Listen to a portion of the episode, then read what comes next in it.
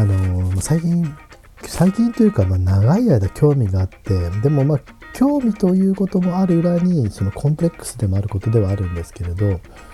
あの演劇っていうものにすごく興味があるんですよね。でもまあその商業演劇とかその演劇業界とかそういったところに別に興味があるわけではなくてその人の前で何かを語るっていう、まあ、今これポッドキャストもそうなんですが、まあ、自分自身が人生を生きていく上で自分が何者なのかとかで、ね、例えばよく考えることだと思うんだけれど、まあ、あとは例えば会社に入ったとしてね、営業マンになった時に、まあ、どうやったら営業成績上がるかなって考えることも、まあ、そのどういう人になってどう振る舞うかという意味でも一つの演劇なわけですよね。それがやっぱ上手い人っていうのはハマるんだと思うんですよ。で中途半端に自分探ししていやついにこれは自分じゃないっって思いすぎるとどこにも落ち着かないと。あ、る程度割り切ってそんとその環境とか人間関係とかまあのその時代の流れみたいなのにもこうフィットする自分にもなりきってしまうみたいな人っていうのは強いなと。まあ、例えばね舞台に出てこの役で良かったのかなと思いながら演技するってのも多分ダメなわけですよね。その時にはもう入ってなきゃいけないわけででも大体がその、まあ、ポッドキャストもブログもね全部そうですけどその自意識とか本当の自分というものが捕まえきれてないまままあ、もしくは逆で自分というものを探してしまう習性が抜けないまま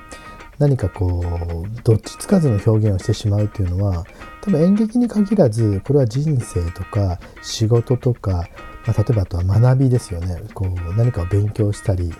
研究したりするという時において全てにおいてその根源になるんじゃないのかなって、まあ、昔からよく思ってたんですよね。まあ例えばだけどその学校教育なんかで演劇ってほとんど勉強しないわけですね。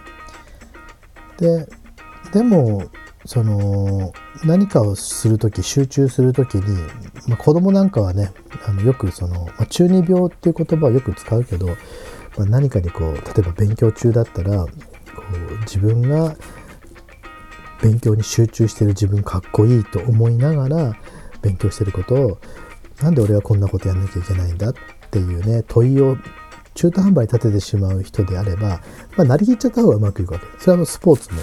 多分全部そうですよね。まあ、その意味でじゃあ演劇とかその表現って一体何かっていうことって、まあ、大人になっても改めて考えることってほとんどなくてむしろ早いうちにねこう舞台とか役者とか例えばクリエイターのように人前で何か表現する仕事だった人は、まあ、自己流だったり、まあ、ある程度メソッドだったりっていうところで、まあ、その客観的にロジックで勉強できるんだけど多くの人は多分それを勉強しないわけですよね。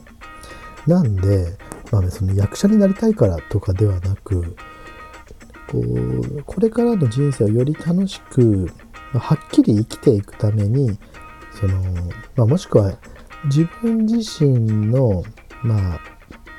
正解はなくてもこうある程度納得っていうのかな？あまりその悩まずに何かなりたいと思ったことに没頭して楽しく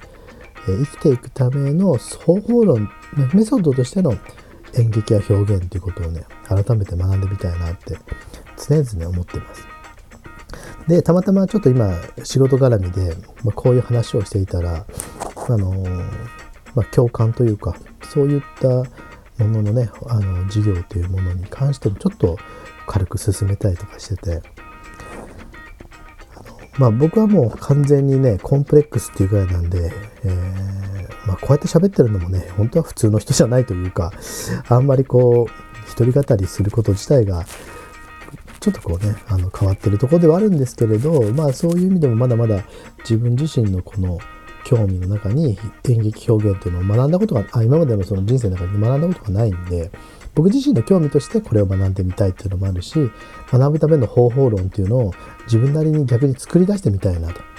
なんで、まあ、一番早いのは舞台を作って自分で喋ねそこで演技してしまうことがいいわけででその失敗の中から学ぶこともあるかなと思って考えています。この続きはまたちょっと、えー、次回の回に話してみたいなと思ってます。